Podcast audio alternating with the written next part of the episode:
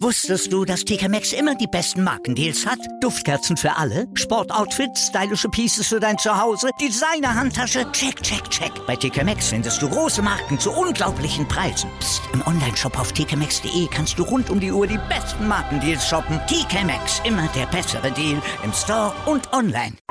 Sportplatz mit Malta Asmus und Andreas Thies. Analysen, Interviews und Hintergründe zum aktuellen Sportgeschehen auf meinsportpodcast.de.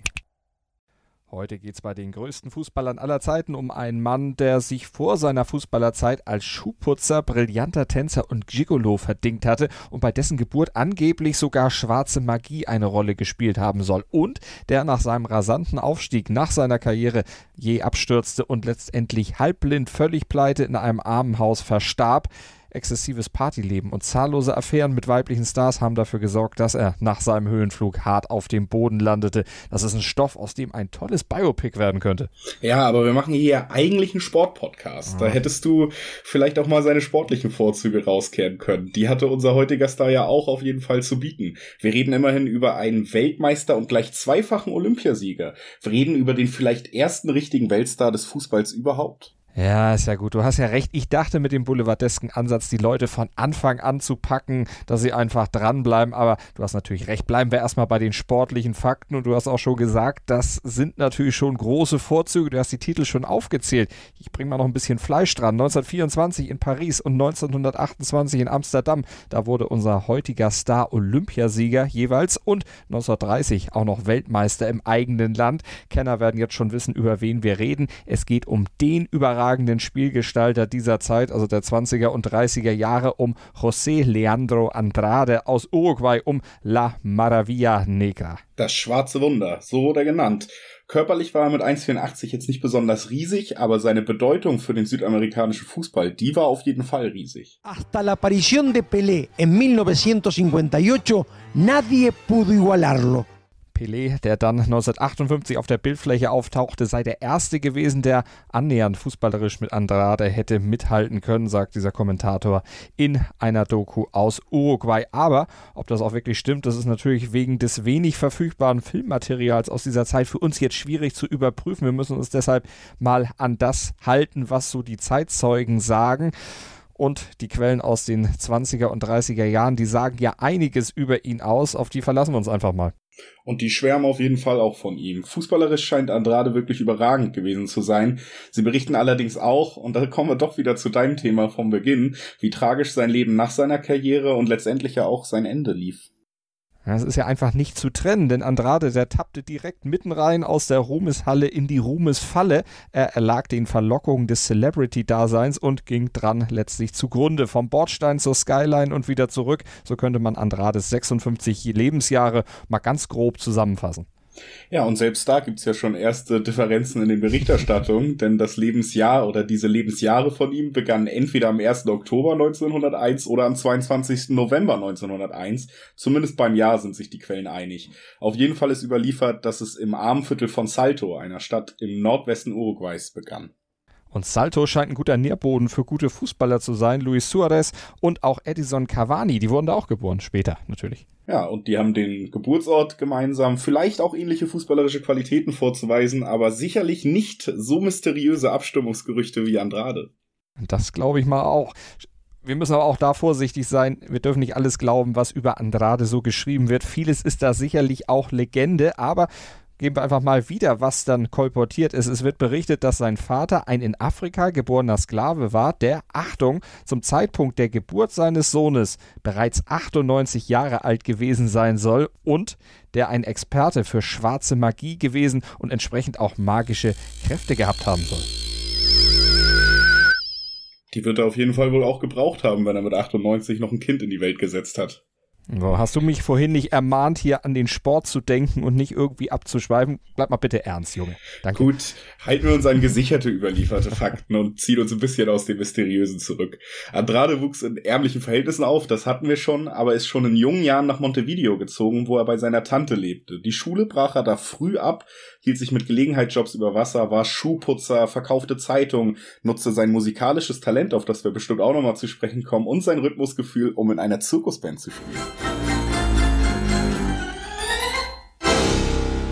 Und Fußball spielte er damals natürlich auch schon, Anfang der 20er Jahre für den Hauptstadtklub Bea Vista und bei dem wurde er dann auch für die Nationalmannschaft entdeckt. Andrade war heute, würde man wohl sagen, ein Sechser, ein Regisseur, der das Spiel aus der Tiefe lenken konnte und seine Mitspieler in Szene setzte. Er war körperlich stark und dynamisch, spielte dabei aber fast körperlos und technisch auf höchstem Level. Er war ein Künstler, der mit dem Ball eigentlich alles anstellen konnte und mit seinen Tricks natürlich die Fans verzauberte. Erst nur in Uruguay, aber dann auch auch in Europa, denn mit Uruguays Nationalteam nahm er, wie wir bereits schon gesagt haben, erfolgreich 1924 an den Olympischen Spielen in Paris teil. En uno de los partidos atravesó media cancha con la pelota dormida en la cabeza. El público lo aclamaba. La prensa francesa lo llamaba la maravilla negra. In einem Spiel soll er den Ball sogar auf dem Kopf über das halbe Feld getragen haben. So beschreibt es der Schriftsteller Eduardo Galeano in einem seiner Werke. Hier wurde das von äh, Jorge Bird rezitiert. Das Publikum hat ihm dabei zugejubelt und die französische Presse gab ihm eben besagten Spitznamen La Meravilla Negra, das schwarze Wunder. Andrade war eine Attraktion, Exot, Klar, er war auch der einzige schwarze Spieler des Olympischen Turniers und er trat nicht so auf, wie es den damaligen Vorstellungen der Weißen entsprochen hätte. Er war alles andere als unterwürfig, er war die dominante Figur und der strahlende Mittelpunkt während der zwei Halbzeiten auf dem Spielfeld. Definitiv aber auch in der dritten Halbzeit, wie wir Kreisliga-Kicker es nennen. Andrade führte Uruguay zum Titel und spielte sich in die Herzen der Zuschauer und vor allem in die Herzen der Damenwelt des Pariser Nachtlebens. Denn darin tauchte er zwischen den Spielen manchmal für Tage ab, ehe er von seinen Mitspielern wieder zum Training und zum Spiel eingesammelt wurde. Like parties, the night clubs, the girls, uh, he dances tango. The tango with Gardel was very famous in that times in Paris, so he was very famous. Uh, by the day playing at the field and by the night with the girls, the tango and the drinking. He was a bohemian. Das berichtet der uruguayische Andrade-Fan Jorge in einem YouTube-Interview. Größen des Nachtlebens wie die Autorin und Journalistin Colette sollen von Andrades Hüftschwung auf dem Tanzparkett und darüber hinaus fasziniert gewesen sein und zu seinen Liebschaften gehörte angeblich auch Showstar Josephine Baker. Ja, in der Zeit hat Andrade offensichtlich gar nichts anbrennen lassen, nicht nur auf dem Feld, wie wir gehört haben. Nach den Olympischen Spielen 1924 blieb er auch noch eine ganze Zeit in Paris, weil, wir haben drüber gesprochen, er anscheinend relativ viel Spaß hatte. Er genoss seinen Ruhm, seinen Erfolg bei der Damenwelt, legte sich sogar neues Image zu, und zwar das des arroganten Lebemannes, typischer Dandy quasi, und entsprechend natürlich dann auch ein neues Outfit. Allí fue errante bohemio y rey del cabaret. Los botines de charol, sustituyeron a las alpargatas bigotudas traídas de Montevideo y un sombrero de copa ocupó el lugar de la gorra gastadita. So beschreibt es Eduardo Galeano. Andrade, der kehrte verändert zurück nach Montevideo. Statt seiner abgenutzten Schlappen trug er nun auf einmal Lederschuhe, gelbe Handschuhe, Seidenschal und hatte einen Zylinder auf dem Kopf. Der Erfolg war ihm offenbar ziemlich in denselbigen gestiegen und in der Heimat stieß er einige vor den Kopf. Die schwarze Gemeinde in Montevideo hatte extra zu seiner Ankunft einen großen Empfang organisiert. Klar, er war der große Held zu diesem Zeitpunkt. Doch Andrade tauchte gar nicht auf. Er galt schon vor seiner Reise nach Frankreich als eher schwierig im Umgang, aber Zeitzeugen vermuten, dass er sich nach Olympia 1924 wirklich zur kompletten Diva entwickelt hat. Und das war nicht das einzig Negative, was er aus Paris mitgebracht hatte. Angeblich hatte er sich zudem auch noch bei seinen nächtlichen Streifzügen die Syphilis geholt ja, auf dem Feld und daneben ohne Rücksicht auf Verluste. Seinen fußballerischen Leistungen tat das jedoch wirklich keinen Abbruch. Aber er hatte nicht wirklich Lust, den Titel zu verteidigen. Vier Jahre später sollte es wieder um den Olympiatitel in Amsterdam gehen und erst in letzter Minute entschied er sich dabei zu sein. Uh, he was not interested uh, much uh, to go to Amsterdam because he in 1928 uh, many guys drinking so he had to convince in the last minute when the jeep was at the port, he came running. So Uruguay has uh, the Uruguayan team in that Olympic Games 23 uh, players because they were 22 and the last minute they included uh, José Andrade.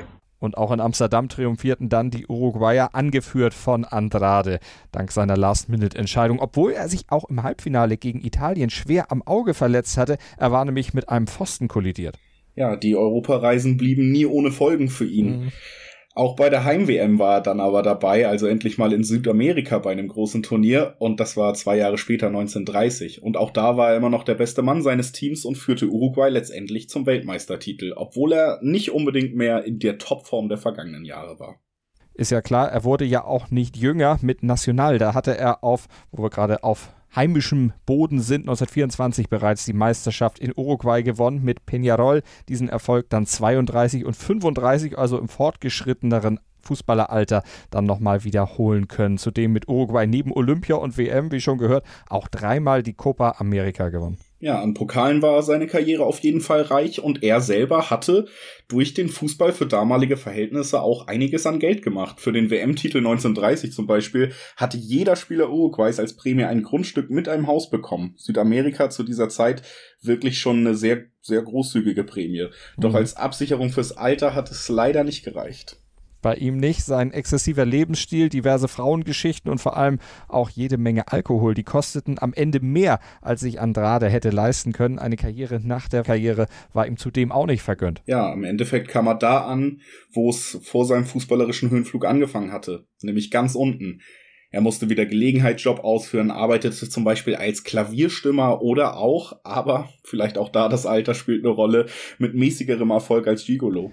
Das hat er zumindest nicht von seinem Vater geerbt. Äh, er erblindete dann auch auf einem Auge. Entweder war das eine Spätfolge seiner Kollision mit dem Pfosten im Olympia-Halbfinale, von der wir eben gehört haben, oder, was wohl etwas näher liegt, eine Spätfolge der Syphilis. Dazu würde auch passen, dass er sich mit einer ganzen Reihe weiterer Krankheiten in der Endphase seines Lebens herumschlagen musste. Am Ende wohl auch nicht einmal mehr auf Fragen antworten konnte das traurige Ende eines großen Fußballers, von dessen Lebensgeschichte zwar nicht alles eindeutig und möglicherweise wahrheitsgetreu überliefert ist. Wir hatten ja ein, zwei Punkte, die wir hier genannt haben, von dem aber eins auf jeden Fall sonnenklar ist. Und das schreibt auch der Autor Eduardo Galeano. Er war das Primer ídolo internacional del fútbol. Wusstest du, dass TK Maxx immer die besten Markendeals hat? Duftkerzen für alle, Sportoutfits, stylische Pieces für dein Zuhause, Designer-Handtasche, check, check, check. Bei TK Maxx findest du große Marken zu unglaublichen Preisen. Psst. im Onlineshop auf tkmaxx.de kannst du rund um die Uhr die besten Markendeals shoppen. TK Maxx, immer der bessere Deal im Store und online. Sportplatz mit Malta Asmus und Andreas Thies. Analysen, Interviews und Hintergründe zum aktuellen Sportgeschehen auf meinsportpodcast.de.